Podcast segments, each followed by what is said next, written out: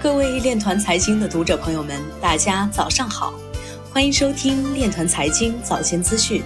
今天是二零二一年二月十八号，农历正月初七。首先，让我们聚焦热点新闻。据二月十七号最新统计，春节期间中国电影票房已突破七十五亿元。饿了么发布数据显示。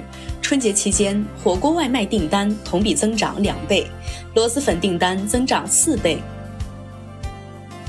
苹果获得四项新专利，汽车自动驾驶功能安全成为最大的卖点。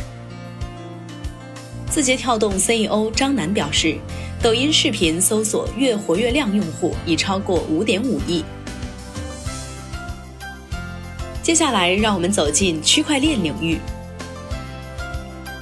英国拍卖行佳士得将首次进行基于区块链的数字艺术品 NFT 拍卖。美国设计师潮玩和动画娱乐公司推出 NFT 收藏品系列。比特币市值升至全球市值资产第六位，超越腾讯。美团创始人王兴表示，理论上中本聪已经是世界首富。过去三十天，NFT 收藏品总成交额突破一亿美元。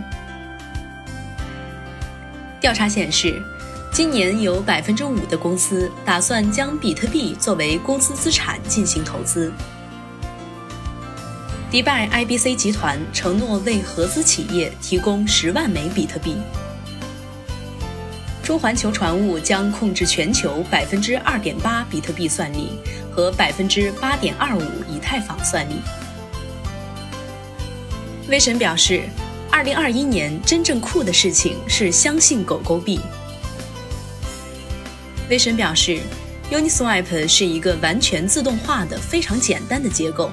虽然它比传统订单簿交易效率要低很多，但是 Uniswap 更成功。路透社表示。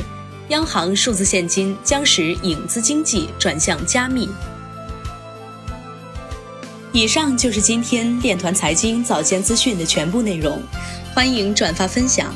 如果您有更好的建议，请扫描文末二维码与主播分享。